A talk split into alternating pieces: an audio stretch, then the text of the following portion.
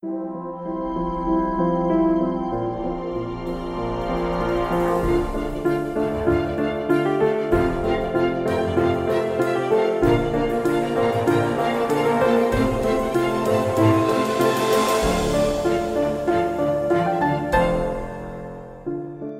und herzlich willkommen zu meinem Podcast Swasta.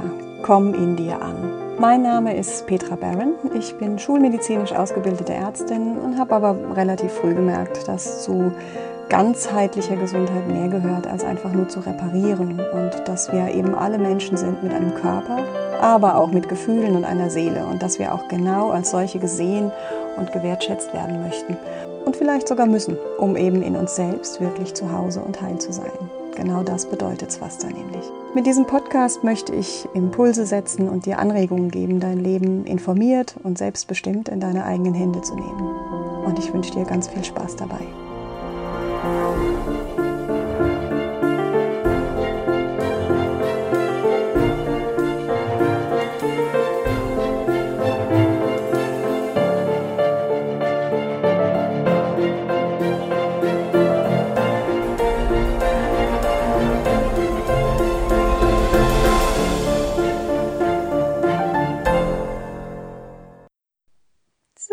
Herzlich willkommen zu einem weiteren Podcast in der Reihe Ayurveda Basics. Ich habe es letztes Mal schon angekündigt, da ging es um Ama und wir haben viel über äh, Toxine und so weiter gesprochen. Dann ist es eigentlich nur logisch in der Reihenfolge, dass ich jetzt auch mal ein bisschen über die Reinigungskur spreche, über die Panchakarma-Kur. Da wollen wir also heute mal näher drauf eingehen.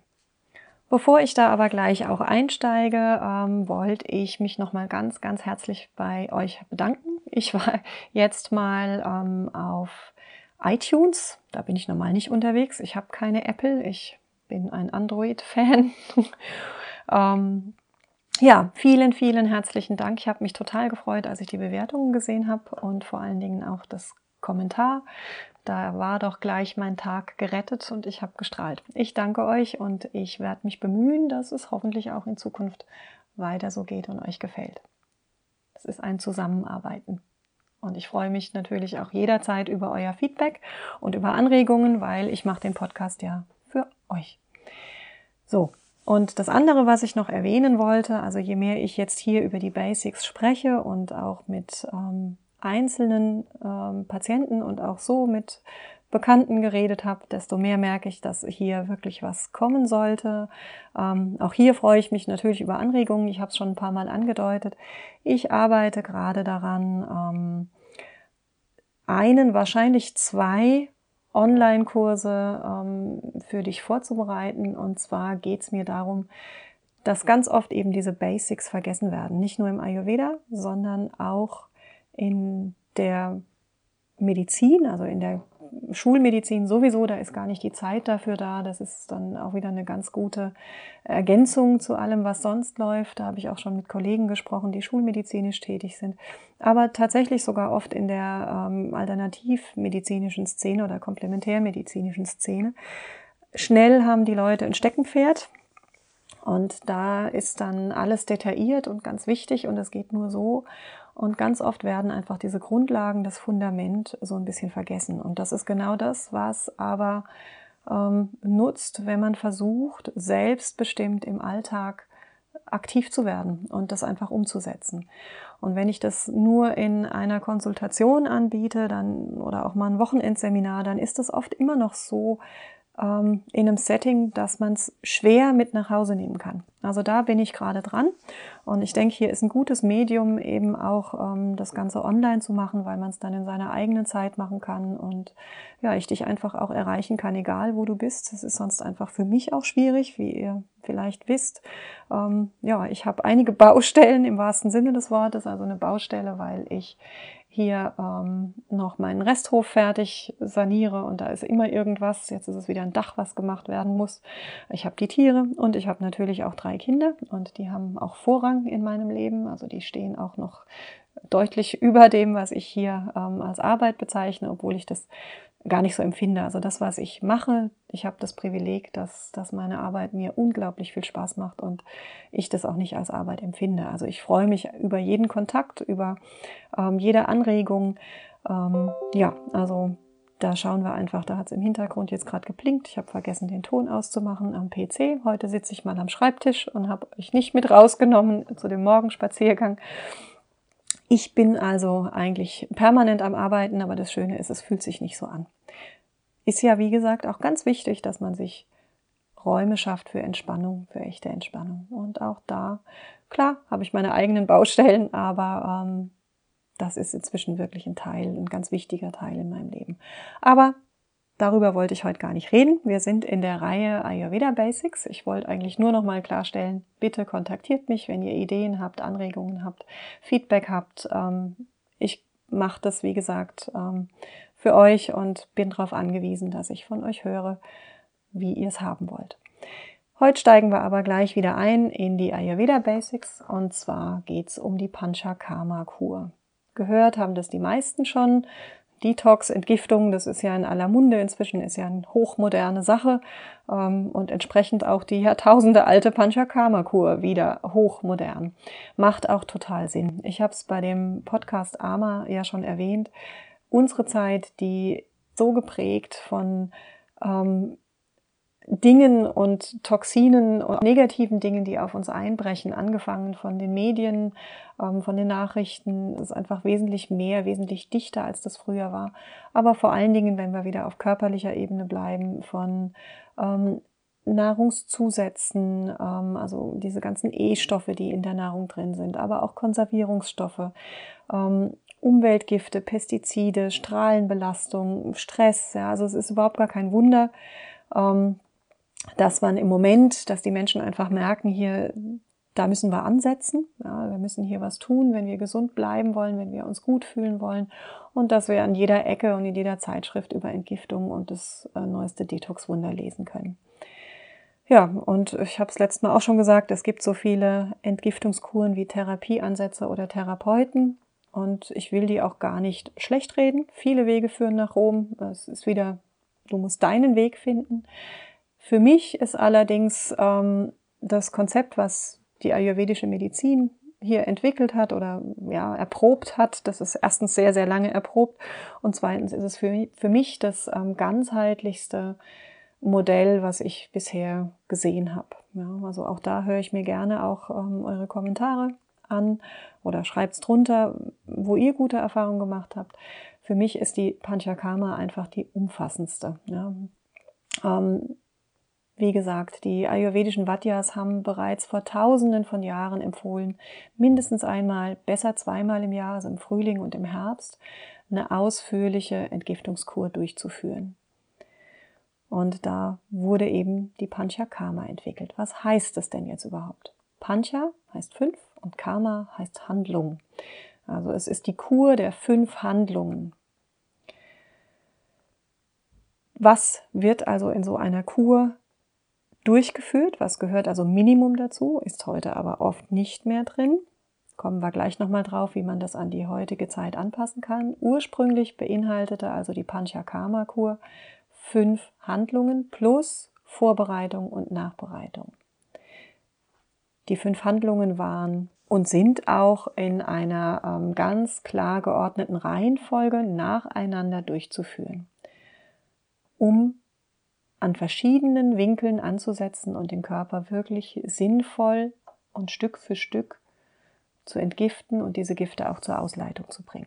Was sind also die fünf Handlungen? Da haben wir zuerst mal das Vamana, das ist das therapeutische Erbrechen. Das wird heute kaum noch eingesetzt, weil es einfach recht unangenehm ist. Dabei hat es aber gerade bei Indikationen wie zum Beispiel Kafferasthma ähm, einen sehr guten Effekt. Also das hört man jetzt schon raus. Das macht man zur Reinigung natürlich des Magens, des oberen Gastrointestinaltrakts. Und hierbei wird überschüssiges Kaffer aus diesem Bereich ausgeschieden. Also Kaffer sitzt in einem Anteil eben vorwiegend im Magenbereich, im Teil des Magens. Die zweite von den fünf Handlungen ist Virechana, das Abführen, also therapeutisches Abführen. Ähm, wo man versucht, den Dünndarm zu reinigen. Und da haben wir jetzt vorwiegend überschüssiges Pitter, was wir versuchen auszuleiten. Also das ist eine äh, Maßnahme, die heute fast immer noch durchgeführt wird, also die ein großer Bestandteil ist einfach auch, um zu entgiften und gerade auch bei Hauterkrankungen, Unverträglichkeiten, all diese Geschichten, kann man damit auch erstmal ganz gut Erfolge erzielen. Also Virechana abführen war die zweite Maßnahme. Als drittes, wenn das alles erfolgreich durchgeführt ist, dann kommen wir an den unteren Teil des Gastrointestinaltrakts, nämlich den Dickdarm. Und da machen wir Einläufe. Hier sitzt, das ist der Hauptsitz, das wisst ihr, Becken und Dickdarm von Vata. Das heißt, in dem Bereich leiten wir überschüssiges Vata aus. Zur Ausleitung und Reinigung haben wir dann wässrige Einläufe und unterscheiden aber auch nochmal in die öligen Einläufe, die erfolgen immer im Wechsel und je nach Indikation auch in verschiedener Anzahl. Die öligen Einläufe sind dafür da, dass wir Vata an seinem Hauptsitz beruhigen und auch nähren. Also da gibt es dann auch wirklich die Geschichten, dass ähm, 70 Milliliter äh, Kräuteröl einfach verschwindet, weil Vata so erhöht war, dass der ganze Bereich so ausgetrocknet ist, dass die Darmschleimhaut das im Prinzip einfach aufnimmt, weil es einfach gebraucht wird von den Eigenschaften her. Normalerweise kommt es natürlich wieder raus. Die Einläufe, die kann man auch aus der Panchakarma herausnehmen und die gibt es auch als therapeutischen Ansatz bei verschiedensten Erkrankungen. Ähm, die fünf Handlungen, die sind so ein bisschen umstritten. Früher waren da noch zwei weitere dabei, zu denen ich gleich komme.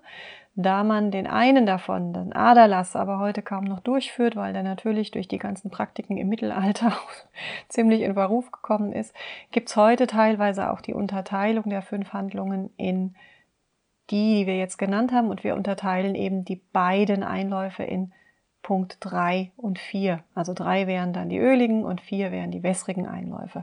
Ich bleibe aber bei der alten Einteilung. Also die dritte Handlung sind Einläufe ganz allgemein.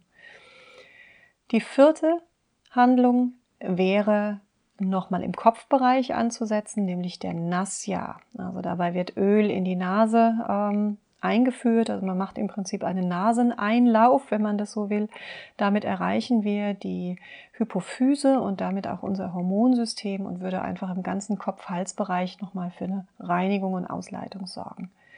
Und der fünfte Anteil der, wie gesagt, eben heute kaum noch durchgeführt wird, ist traditionell eigentlich die Rakta Mokshana, der Aderlass. Auch logisch, hier würde man ähm, natürlich einsetzen, um das Blut zu reinigen, indem man es zunächst verdünnt und eben auch die Neubildung von Blutzellen anregt.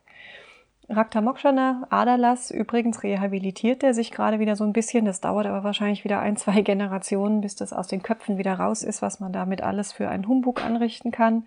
Der Adalas ähm, ist heute wieder, also gerade wenn man vom Professor Michalsen mal die Bücher anguckt, wieder in der Forschung ein bisschen drin und er hat einige Indikationen, wo der ohne Nebenwirkungen super erfolgreich ist, zum Beispiel Bluthochdruck.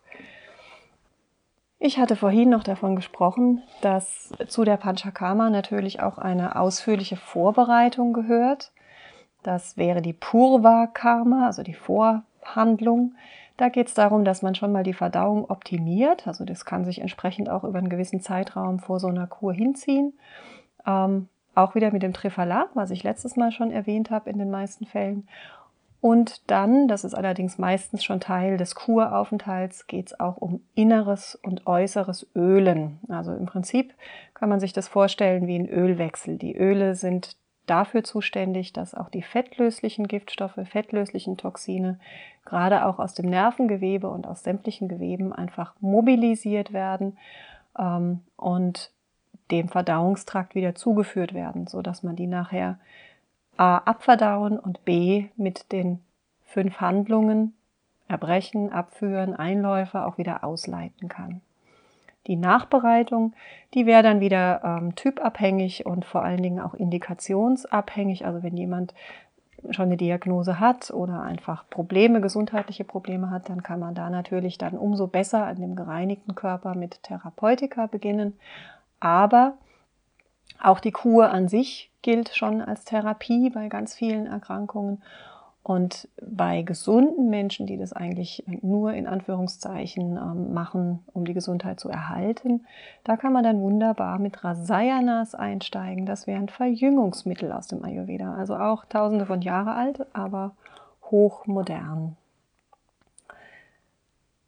Ja, ähm, das wäre im Prinzip so das Wesentliche zu der typischen Ayurveda-Kur, was man, was man sagen kann. Ach ja, ähm, man muss natürlich noch erwähnen, dass auch die Seele und die Psyche hier nicht außen vor gelassen wurden. Heute ist es ganz stark körperlich in den meisten Fällen ausgerichtet.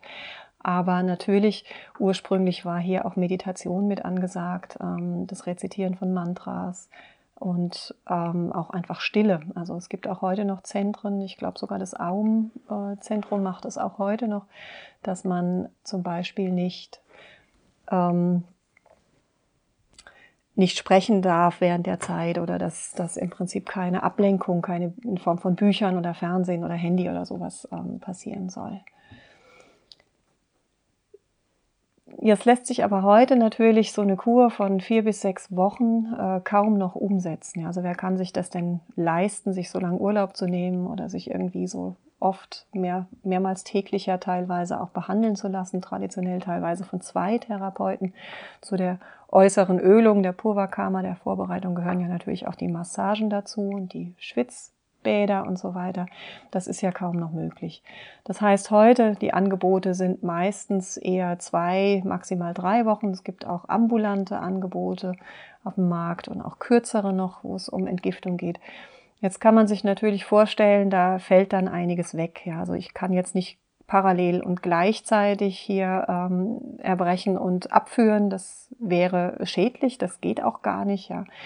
Und von dem her fallen dann natürlich einfach auch Elemente raus und man kann es eigentlich manchmal gar nicht mehr als Panchakarma bezeichnen. Ist es jetzt deshalb aber schlecht? Ähm, tja, ich bin da jetzt auch wieder recht pragmatisch. Ähm, klar sind sechs Wochen besser als zwei, aber zwei sind immer noch besser als gar keine. Also von dem her, ähm, wenn da gewisse Grundzüge beachtet werden, dann finde ich nach wie vor ist jede Form der Entgiftung und Reinigung und eine Zeit, in der man sich einfach auch um sich und seinen Körper mal kümmert, einfach sinnvoller. Ähm, auch die ambulanten Kuren, ich bin da nicht komplett dagegen, überhaupt gar nicht. Ich habe da auch mal was zusammengestellt ähm, für, für Patienten. Ähm, mit ein bisschen Vorkenntnis und ein bisschen Anleitung kann man das durchaus sinnvoll umsetzen. Also es ist zwar nicht vergleichbar mit einer längeren Kur in der Klinik unter ständiger Begleitung, aber wie gesagt, besser als gar nichts. Und so muss man dann auch überlegen, wie man das Ganze abstuft. Also man kann sich vorstellen, dass so eine full-blown sechs Wochen Ayurveda-Kur jetzt auch kein Spaziergang ist, sondern dass das durchaus was Anstrengendes ist. Ich werde nie vergessen, ähm, ich habe mal eine Patientin zur Kur in die Klinik geschickt und nach zwei Tagen bekam ich den Anruf, dass es ihr so schlecht ginge wie noch nie im Leben. Und ich hatte schon ein ganz schlechtes Gewissen und habe gedacht, ach du lieber Himmel, was habe ich da jetzt angerichtet?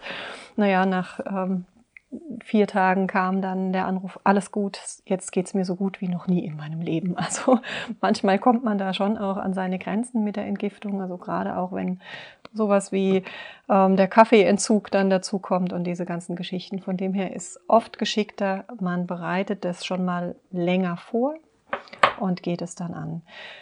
Theoretisch kann man das jederzeit machen, jederzeit im Jahr. Ähm, ideal sind die Phasen Frühling und ähm, Herbst, wo so ein Umbruch sowieso stattfindet und gewisse Doshas ähm, ausgeleitet werden können.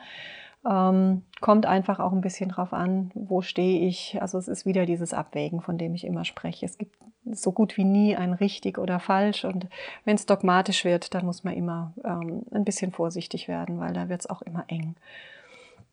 Es gibt natürlich entsprechend auch ähm, Fälle, wo ich von der Panchakarma abraten würde. Wie gesagt, es ist durchaus anstrengend. Ähm, da muss ich schon auch hingucken, schaffe ich das? Macht das im Moment gerade Sinn? Habe ich vielleicht viel zu viele Giftstoffe gerade in mir und würde hier jetzt eine Welle auslösen, die ich im Augenblick nicht schaffe?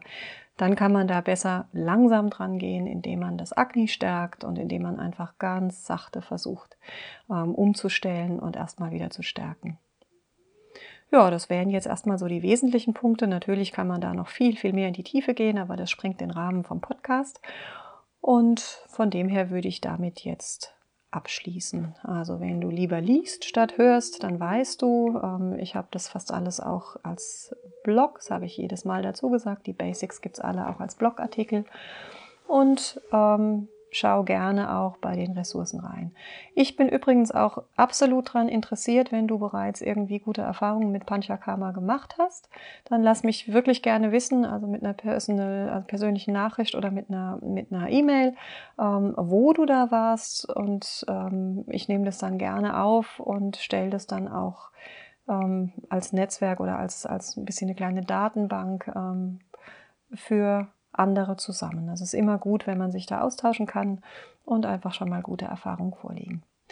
Ich höre immer gerne von dir. Ich freue mich über dein Feedback und wünsche dir eine schöne Woche.